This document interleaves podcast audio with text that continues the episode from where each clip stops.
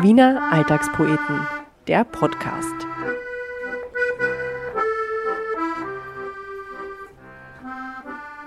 Hallo, Servus und Grüß Gott zu einer weiteren Folge des Wiener Alltagspoeten Podcasts. Mein Name ist Andreas Reiner und ich sitze hier wie immer mit meiner wunderbaren Produzentin, der Anna Moore. Hallo Anna. Hallo Andreas. Man hört es vielleicht ein bisschen im Hintergrund. Bei uns ist heute vieles anders als sonst. Wo sind wir denn? Wir sind on, on the road sozusagen. Wir sind on the road. Äh, on the road im Kaffeehaus, was ja eigentlich eine kleine Sensation ist. Es ist jetzt äh, Aufnahmetag, ist jetzt der zweite Tag nach den Öffnungen und ich trinke gerade meine erste Melange im Kaffeehaus seit 200 Jahren. Der Kanzler sitzt im Schweizer Haus, wir gehen lieber ins Kaffeehaus, oder? Ja, wir sitzen hier ähm, in, in Alt-Erla äh, mit Blick aufs, was ist das, das Schöpfwerk? Was ist das da, dieses? Irgendein Einkaufszentrum ist es auf jeden Fall. Ich kenne mich nicht aus in, in der Wiener Peripherie. Dafür hassen mich jetzt alle, aber ich, ich weiß es nicht, worauf wir da hinschauen. Wir schauen auf, auf, ein, auf ein riesiges Einkaufszentrum, aber man muss sagen, es gibt in diesem riesigen Einkaufszentrum einen quasi Lichtblick und äh, das ist äh, die Patisserie vom Café Landmann. Das Café Landmann hat hier tatsächlich quasi eine Außenstelle, wo es einerseits einen Shop gibt, äh, andererseits eben auch ein Kaffeehaus. Und es werden hier alle Landmann äh, Mehlspeisen und Kuchen gebacken. Die werden dann ausgeliefert äh, an die diversen Zweigstellen. Das wissen ja viele gar nicht, das Café Landmann. Das ist ja nicht nur das berühmte Café Landmann am Ring, sondern da gehören mittlerweile zehn Lokale dazu. Und warum genau sind wir jetzt hier? Es hätte durchaus Kaffeehäuser gegeben, die zentraler in der Stadt sind. Aber nein, es hat ja einen Grund, warum wir hier sind. Wie vielleicht einige mitbekommen haben, gibt es ja seit ein paar Wochen die Wiener Alltagspoetentorte zu kaufen. Das ist nichts anderes als eine Sachertorte mit Wiener Alltagspoetensprüchen drauf. Und wir haben uns da zusammengetan mit eben dem Café Landmann, die diese Torte für uns backen. Und wir wollten uns jetzt mal anschauen, wo diese Torte produziert wird. Mit wem hast du da gesprochen, damit wir Einlass kriegen in die heiligen Backhallen des Café Landmann? Meine Kontaktperson ist die Irmgard Querfeld. Äh, das ist äh, ja die Chefin des Hauses oder die Chefin der zehn Häuser. Und wir haben da in den letzten Monaten äh, eben an dieser Torte gewerkelt und ja, treffen die Irmgard heute auch zum Gespräch. Sie wird uns ähm, über die Alltagspoeten dort erzählen. Äh, wir werden aber auch natürlich darüber reden, äh, wie es für Sie so war in den letzten äh, sechs Monaten, wo die Lokale alle zu waren. Und wir werden dann auch in die Backstube gehen und mit dem Christian Haller, dem Konditormeister, äh, sprechen.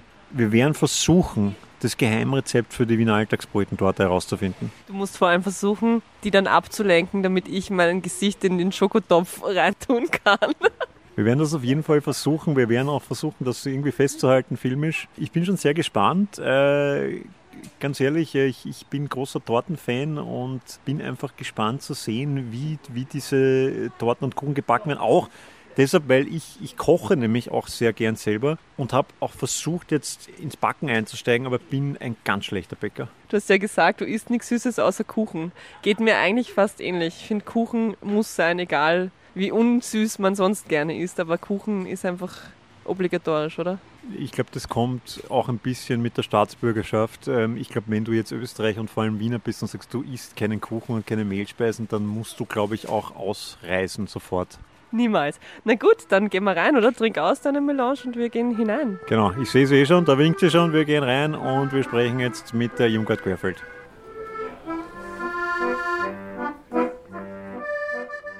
Ja, wir sitzen da jetzt, äh, wie angekündigt, mit der Irmgard Querfeld. Hallo Irmgard, Servus. Hallo, Servus. Danke erstmal, dass du dir die Zeit nimmst. Ich muss dazu sagen, es ist jetzt heute der zweite Tag nach der Aufsperrung der Lokale. Du besitzt zehn Lokale in Wien. Du bist wahrscheinlich derzeit relativ beschäftigt, oder?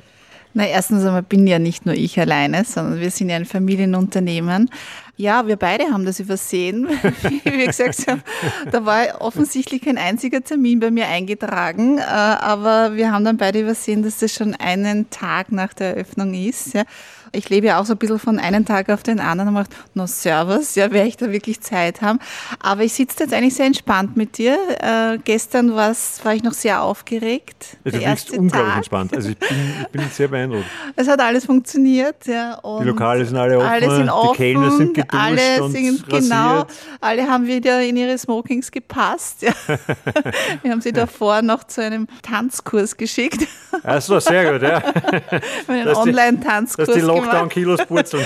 genau, das war, haben gesagt, sie müssen alle wieder äh, rank und schlank zurückkehren. Ja. Na, also, na, aber hat alles super funktioniert und deswegen bin ich entspannt und ja, erleichtert. Ich habe jetzt ja tatsächlich gerade meine erste Melange bei euch im Gastgarten mm. getrunken. Wahrscheinlich die beste Melange meines Gut, die Lebens. Riecht, ich frage mich ja, ist es für mich als Gast schöner, dass ich wieder in einem Café sitzen kann oder ist für dich als Betreiberin noch einmal eine Spur schöner? Ich hoffe, das ist für uns beide total schön. Ja. Also es ist ja nicht normal geschlossen zu haben und es waren jetzt wirklich eine lange, lange Zeit, ja, mehr als ein halbes Jahr. Ich glaube schon, dass wir in den letzten Monaten sowohl Gäste als auch wir Gastronomen oder egal aus der Tourismusbranche oder, oder Veranstaltung, Kultur, dass wir einfach gesehen haben, wie, wie sehr wir uns brauchen und wie sehr wir uns vermissen. Also ich glaube, es ist für beide Seiten einfach wieder ein Erlebnis, im Kaffeehaus zu sein oder auch für unsere Mitarbeiter wieder Gäste zu sehen, mit ihnen zu plaudern, sie zu begrüßen. Vielleicht ist das ja wieder so was, wo man was Gutes mitnehmen kann, dass man sagt, vielleicht schätzt sich jetzt der Wiener seine Kaffeehäuser mehr und vielleicht schätzt sich der grantige Kellner jetzt auch seine Gäste mehr. Der grantige Kellner. Natürlich nicht bei euch. Ihr habt, ihr habt natürlich keinen einzigen grantigen Kellner. Nein, das wird immer missverstanden. Das sind erstens keine Kellner, sondern Ober. Ah ja, okay. Und die müssen ihre Gäste immer ein bisschen führen. Deswegen ja. wirkt es ein bisschen so. Ähm, ja, also Absolut, jede Krise hat auch ihre Chancen, auch wenn das manchmal, wenn man so mitten in der Krise steckt, man sie nicht sehen kann. Aber wenn man sich aufmacht und sagt, wo sind die Chancen, dann entdeckt man sie auch, ja. Ihr wart jetzt, so wie alle anderen, über ein halbes Jahr zu. Mhm das ist ja wahrscheinlich auch für einen kleinen Betrieb eine Herausforderung, aber gehe ich richtig in der Annahme, dass das vielleicht, wenn man zehn Lokale hat, vor allem zehn sind ja große Lokale, ist das dann noch schwieriger? Ja und nein. Ich glaube, unser Vorteil ist, dass wir nicht zehn Betriebe sind, die Landmann 1, 2, 3, 4, 5 sind. Ja? Also wo, wo wir nur zentral führen, sondern die Betriebe sind so unterschiedlich und wir haben in den letzten Jahren überall Mitarbeiter aufgebaut, die sehr selbstständig und eigenverantwortlich arbeiten und ihre Betriebe führen können. Und somit sind es wieder kleinere Einheiten. Wir fühlen uns schon als großes Unternehmen, aber letztendlich die ganzen Entscheidungen sind dann trotzdem wieder in jedem Betrieb zu machen. Und da ist einfach die Unterstützung der Mitarbeiter, die ganz genau wissen, wie es funktioniert, wie es geht, ganz gut. Und auch jetzt natürlich in dieser Krise die Unterstützung von so vielen Mitarbeitern, die alle wirklich, also wenn wir wirklich was gelernt haben aus dieser Krise, dass wir eine ganz, ganz tolle Arbeitsfamilie sind. Das klingt jetzt vielleicht ein bisschen kitschig, aber wir haben so viel Unterstützung auch von unseren Mitarbeitern bekommen und wir haben auch also eine Ideenbörse gemacht. Ja, früher, wenn man das so initiiert haben, da gab es ein paar Ideen, aber diesmal sind wir wirklich, jeder hatte Ideen und jeder wollte wirklich schauen und dass wir da wieder gut durch die Krise kommen. Und es sind viele neue Dinge auch entstanden. Und da waren wir wieder sehr froh, dass wir so viele Mitarbeiter haben oder so unterschiedliche Betriebe. Wir haben Betriebe, wo wir mehr vom Tourismus abhängig sind, andere Betriebe, die es gar nicht so sind. Und somit konnten wir unsere Mitarbeiter auch ein bisschen aufteilen, dort wo weniger los war, dass wir sagen, dann gehst du halt ins Bootshaus und die Außenstation. Und es war auch spannend, dass Landmann Ober dann im Bootshaus mitarbeiten. Das hat uns schon intern auch geholfen. Ja. Man hat ja in den Medien äh, gelesen, dass äh, da sogar eine Übernahme durch chinesische Investoren im Raum stand. War diese Gefahr, dass man im Landmann dann äh, Rindfleisch süß-sauer bestellen kann, äh, war die real? Die Schlagzeile hast du von unserem Rechtsstreit mit, unser, mit unserem Vermieter, was nicht so schön ist. Ja. Natürlich ja, also das, äh, es gibt ja viele Krisengewinner und äh, Immobilien werden gekauft und da ist jetzt viel Geld im Spiel. Also natürlich ist das eine Gefahr, die droht, ob es jetzt Chinesen sind oder sonst irgendjemand. Voraussetzung ist natürlich, dass wir diesen Rechtsstreit verlieren, wovon wir nicht ausgehen. Wir möchten 250 Jahre Kaffee Landmann mit der Familie Querfeld feiern. Das ist unser ganz, ganz fester Vorsatz. Ich habe auch gelesen, vielleicht ist das wieder eine Schlagzeile, ich habe gelesen, ihr habt fast zwei Millionen Euro an Förderungen bekommen. Das hört sich erst einmal nach recht viel Geld an. Aber wenn man denkt, 10 Betriebe, 350 Mitarbeiter, ist dann wahrscheinlich gar nicht so viel. Da bleibt dann wenig über, oder? Genau, also man muss es auf jeden Fall differenzierter sehen. Ähm, Förderungen bekommst du ja nur für deine Kosten, die du hast. Ja? Also du musst dir vorstellen, wenn du acht Monate lang deine Geschäfte nicht für das verwenden kannst, wofür sie da sind, nämlich Gäste zu bewirten. Ähm, aber die Kosten hast du ja trotzdem. Mhm. Und von diesen Kosten werden 75 Prozent äh, gefördert. Ähm, da haben auch wiederum große Betriebe mehr Nachteile, weil diese Förderungen wiederum gedeckelt sind. Ja.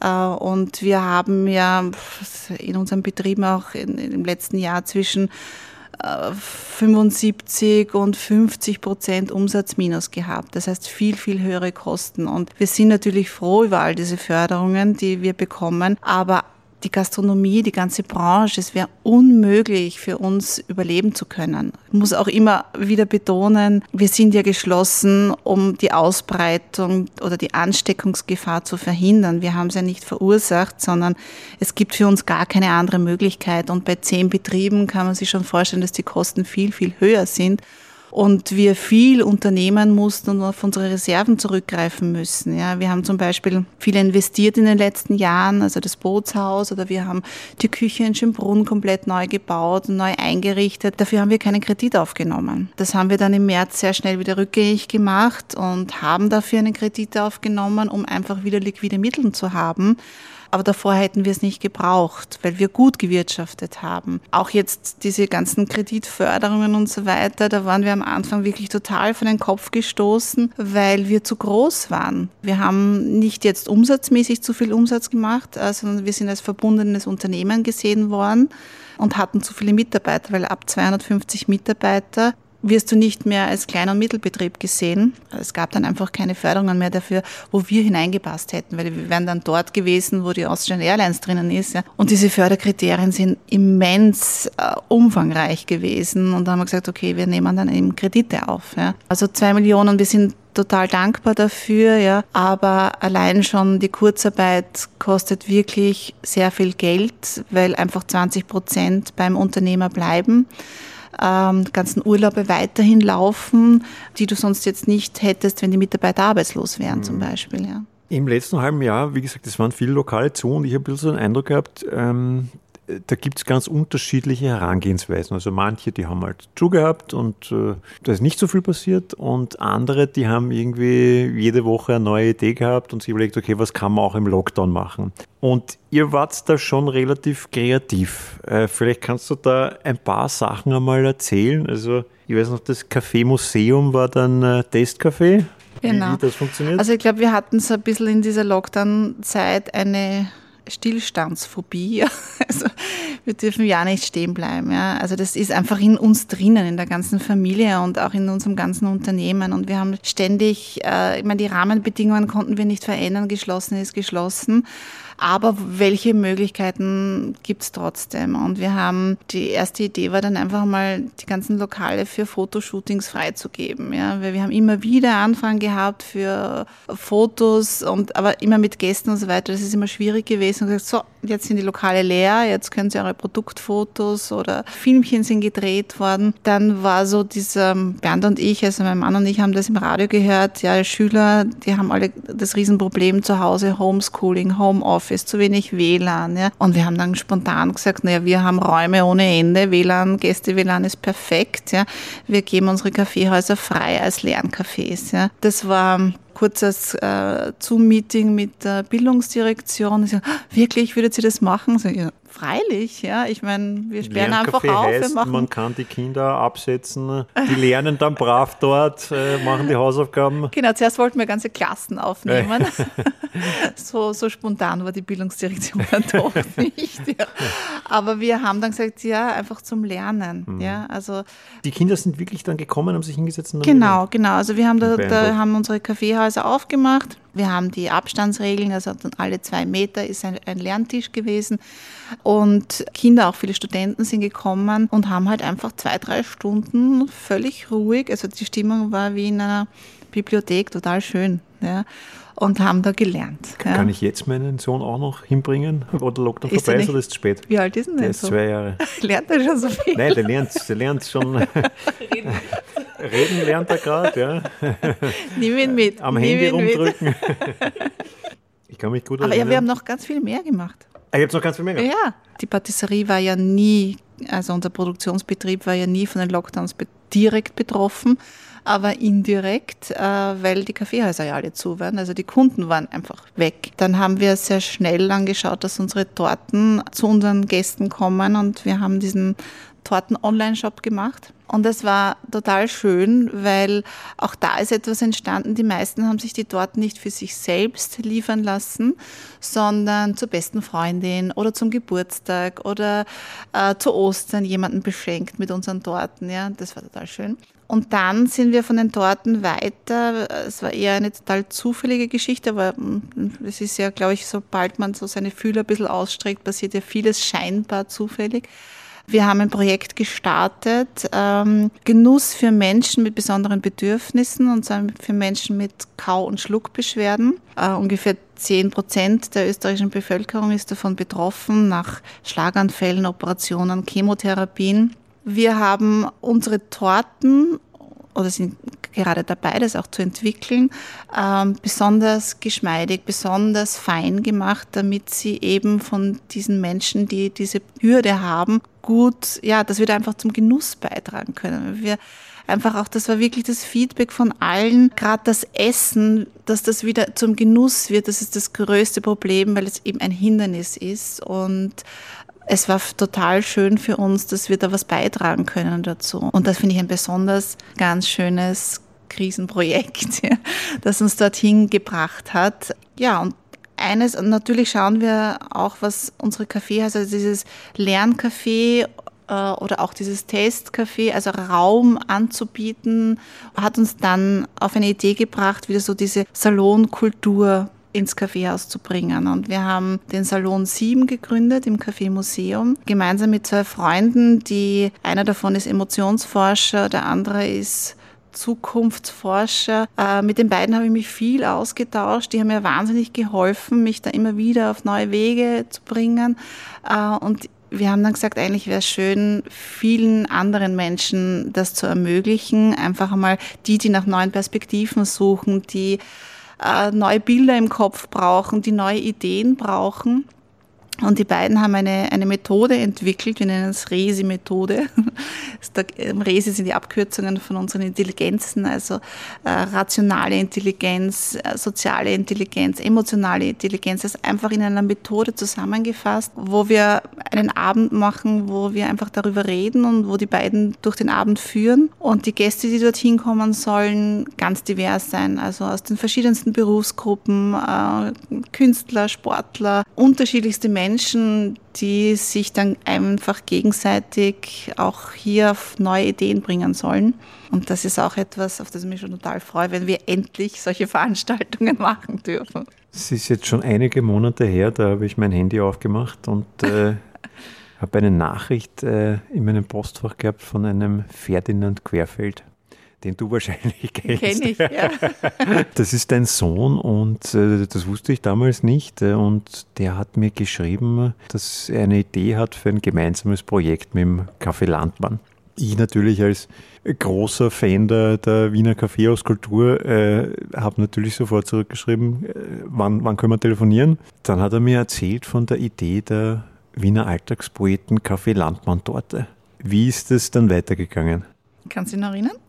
Ja, ich habe schon wieder vergessen, in diesem, durch, die, durch die vielen Monate des Lockdowns, deshalb brauche ich jetzt dich, um das zu erzählen. Genau, also der Ferdinand Querfeld, uh, unser Sohn, hat mir das dann erzählt, dass er mit dir Kontakt aufgenommen hat. Aber der, der, der hat gar nicht deine Erlaubnis gehabt, der hat quasi, der hat da einfach Nein, der hat einfach, wir haben kurz davor gesprochen, wo ich dann gesagt habe, es ist so schön, dass diese Torten, die wir da über unseren Online-Shop verkaufen, hauptsächlich für andere sind, dass die Leute sich das nicht selbst kaufen, sondern jemanden beschenken. Und ich habe gesagt, eigentlich sollten wir viel mehr in diesen, in, in, in, mit dieser Idee sollten wir was machen, nämlich wirklich die Torte als Geschenk zu sehen. Und das dürfte dann offensichtlich in seinem Kopf irgendwie dann noch weiter, sich weiterentwickelt haben. Und er kennt eben deine Instagram-Seite und hat dich dann eben kontaktiert, ob man da mit den Dialogen, die du so aufschnappst oder mit diesen Sprüchen, ob man die nicht auf die Torte druckt und die Torte dann als Geschenk weiter verschenkt. Ja. Er hat dann, so wie mit dir gesprochen hat, er gesagt, du, ich habe den da jetzt erreicht. Der wäre durchaus interessiert. Er hat gesagt, ja gut, also dann treffen wir uns halt einfach einmal. Ja. Und wir haben uns dann damals im Café Museum getroffen, haben einen Spritzwein getrunken. Oder? Einen sehr guten, ja. einen sehr guten. Und haben die Idee halt einfach einmal ganz ähm, ja, äh, ohne große Zwänge oder jetzt große Erwartungen, ja, einfach durchbesprochen. Dir hat die Idee gefallen, mir hat die Idee gefallen, dem Ferdinand sowieso. Und ja, dann ist diese Torte entwickelt worden. Ähm, die gibt es jetzt bei euch im Online-Shop zu kaufen. Also genau. Also jeder kann. Und sie ist so schön geworden. Sie ist so schön geworden und ist eine Sachertorte. Und ich mag ja Sachertorte überhaupt nicht. Ich finde es ja auch immer furchtbar, dass die Sachertorte die berühmteste Wiener Mehlspeise ist, wo alle anderen Torten besser sind. Und ich muss jetzt Magst wirklich du sagen, keine Schokolade? Ich mag, ich mag Schokolade nicht sehr gern, aber das Problem bei der Sachertorte ist, sie ist so wahnsinnig trocken normalerweise. Und ich muss wirklich sagen, ich meine, klar, ich muss es ja eigentlich sagen, weil es ja auch mein Produkt ist, aber ich ganz objektiv gesehen, das ist wirklich die beste Sachertorte, die man bekommen kann und sie schmeckt unglaublich gut.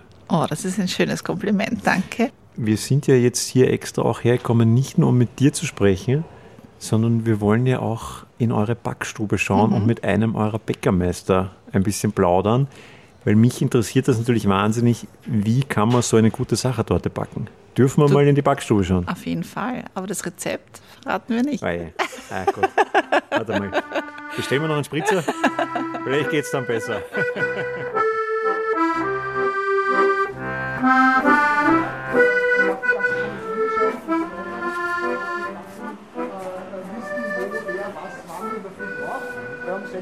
Kommt die Mannschaft ja, und dann geht es von, von 6 bis 7 bei uns ins Rambazamba. Ja, also nicht gemütlich erwachen mit Kaffee. Ja, sondern, äh so, wir sind jetzt hier in der Backstube, wo die Torten und alles andere produziert werden. Das erste, was mir aufgefallen ist, es gibt hier eine sogenannte Eistoilette.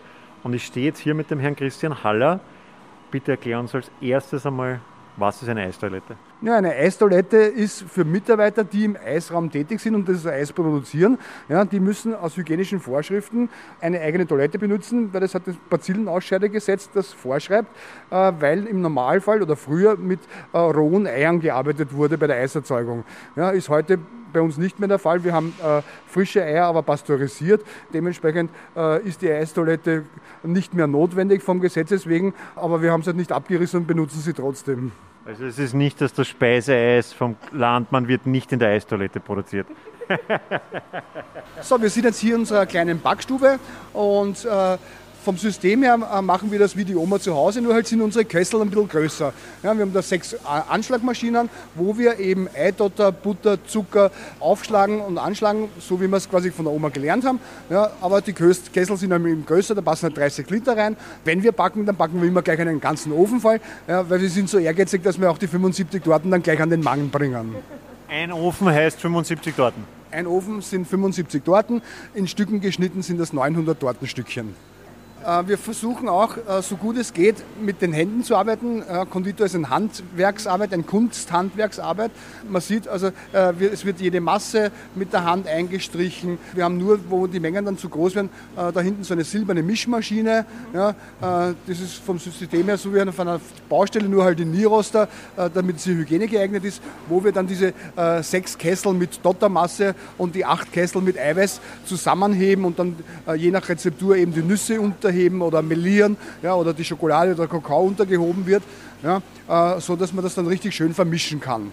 Und gibt es am Ende nochmal, ist es so, dass die Torten dann am Ende, die, wenn sie fertig sind, aufgelistet sind und jemand schaut drüber und sagt, okay, passt? Die Qualitätskontrolle haben wir im Schneideraum, weil äh, wir schneiden unsere Torten äh, nicht mit der Hand, sondern äh, mit einem Wasserstrahlschneidegerät, äh, wo ein dünner Wasserstrahl mit einem Druck von 2800 Bar unsere Torten in ganz kleine und schöne Stücke schneidet. Dementsprechend äh, sieht man dann, wenn man die in, in Folie verpackt, ja, auf einem Förderband, eine neben der anderen, äh, sehr gute Qualitätskontrolle. Ja, passen die Schichten, ist die Höhe gleich. Ja. Wo ist die flüssige Schokolade? ah, ja, okay. ja, da ist immer, immer temperierte Schokolade drin. Mm. Oh Gott. So, wir sind jetzt quasi hier nochmal Backstage in einem Raum, der ein bisschen ruhiger ist, weil wir wollen jetzt natürlich dich äh, auf Herz und Nieren löchern und die Chefin hört eh jetzt weg. Du kannst also wirklich alle Geheimnisse auspacken. Wie viele Torten backt sie hier pro Tag? Also so am Tag backen wir ca. 500 äh, Torten, das sind ca. 6000 Tortenstücke. Wie viele davon isst du selber? Nur gelegentlich eins. Du musst ja kosten, gell? Also nicht. Geht rein nur um das Qualitätsmanagement, ja, selbstverständlich.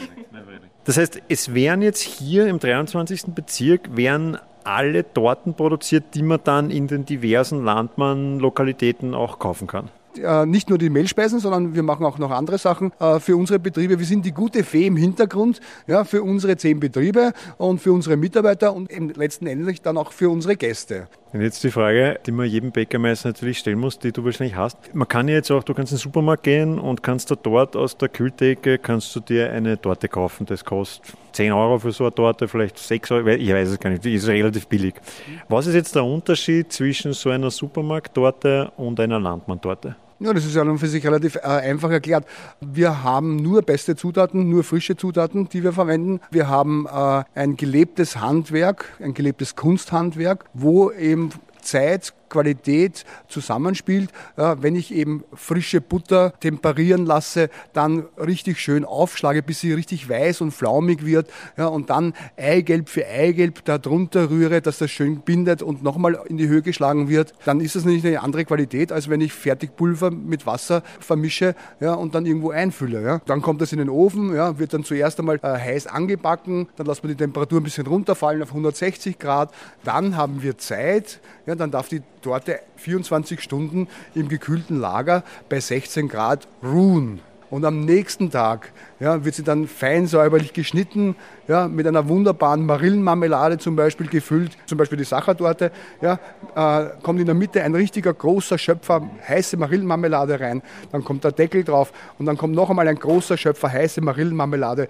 über die Torte drüber. Jetzt hast du mir die perfekte Überleitung gegeben zur Alltagspoetentorte. Das ist ja eine Sachertorte. Ich habe es vorhin schon gesagt, ich mag Sachertorte eigentlich nicht, finde diese Sachertorte aber wirklich großartig. Die Irmgard hat vorher gesagt, du darfst alle Geheimnisse verraten. okay, ähm, aber kannst du uns äh, sagen, warum, was ist, was ist das Geheimnis von, von eurer Sachertorte? Warum, die, die ist so saftig. Wie, wie kriegt man die so saftig hin? Ich kenne die nur, ich kenne Sachertorte nur trocken. Ja, wie gesagt, wir backen die Böden und lassen sie einfach über Nacht ruhen. Ja, und dann am nächsten Tag werden sie geschnitten. Ja, und dann haben wir so eine, eine leichte Leuchterzuckertränke, ja, wo dann die zwei Böden auch noch äh, beträufelt werden. Ja, und dann kommt wirklich ein großer Schöpfer, und das ist äh, in deinem Schöpfer passt bestimmt ein Seidel Marmelade eine. Ja. ja. Also jeder Alltagsbröten dort ist ein Seidel Marmelade. Ja, genau. also heißer drauf ja, und die kleinen Fruchtstückchen in der Marillenmarmelade ja, zergehen dann und gehen dann richtig in die Torte rein und geben die Saftigkeit. Also man kann es leider nicht sehen, aber du strahlst auch von einem Ort zum anderen. Also da ist äh, auch sehr viel Herz und Leidenschaft drin. Wieso wird man Konditormeister? Ja, bei mir hat das an und für sich äh, schon im elterlichen Wirtshaus begonnen, äh, wo ich da mit sechs, sieben, acht Jahren bei der Oma in der Küche gestanden bin, äh, mit zehn Jahren dann die ersten äh, Gäste bedient habe äh, und dann hat auch die Oma immer ein bisschen Torten gebacken und Strudel gemacht. Ne? Da bin ich da schon so als Junger da, dazugekommen. Das hat sich dann so weiterentwickelt, äh, dass mir die süße Konditorei und die süße Patisserie immer mehr ans Herz gewachsen ist. Ja, und so äh, bin ich vor acht Jahren äh, hier bei der Familie Querfeld gelandet und darf jetzt hier äh, als Konditormeister mit meinen vielen Mitarbeitern und den fleißigen Händen die ganzen Betriebe der Familie Querfeld und unsere vielen Gäste verzaubern mit unseren süßen Sachen. Also um es kurz zu sagen, die Oma hat Schuld. Die Oma ist immer schuld. Lieber Christian, vielen Dank, dass du uns da durchgeführt hast. Extrem beeindruckend zu sehen und für mich auch äh, wirklich lässig äh, zu wissen, wo die Alltagspoetentorte gebacken wird, die dann an all die Leute draußen auch äh, verschickt wird. Ja, und äh, liebe Irmgard, äh, natürlich auch an dich. Vielen Dank. Äh, erstens mal für das Gespräch. Zweitens mal wirklich alles Gute jetzt, wo es wieder losgeht für euch. Jetzt Gott sei Dank sind die Kaffeehäuser wieder offen. Ich glaube, das sage ich wirklich stellvertretend für alle Wiener da draußen. Und drittens natürlich danke, dass du die Alltagsbrötentorte für uns backst. Ich glaube, die macht wirklich viel Freude. Ich kriege irrsinnig viele Fotos äh, von Leuten, die schicken mir die Bilder von der Alltagsbrötentorte und ich freue mich jedes Mal. Und also freue mich sehr über diese Zusammenarbeit. Ja, ich, ich muss mich bedanken bei euch. Danke, liebe Anna, danke, lieber Andreas, dass ihr bei uns wart, dass ihr euch das angeschaut habt, wo die Poetentorte und alle anderen Torten produziert werden. Ja, wir sind leidenschaftlich bei unserer Arbeit und freuen uns natürlich auch wahnsinnig, dass unsere Kaffeehäuser, unsere Restaurants endlich wieder da sein dürfen, offen sein dürfen. Und wir freuen uns natürlich auf jeden, der kommt und unsere Torten kostet. Dann macht es gut, bleibt weiterhin gesund, geht's ins Kaffeehaus und esst zwei Torten statt einer. Wir hören uns bei der nächsten Folge. Servus, Bussi und Baba.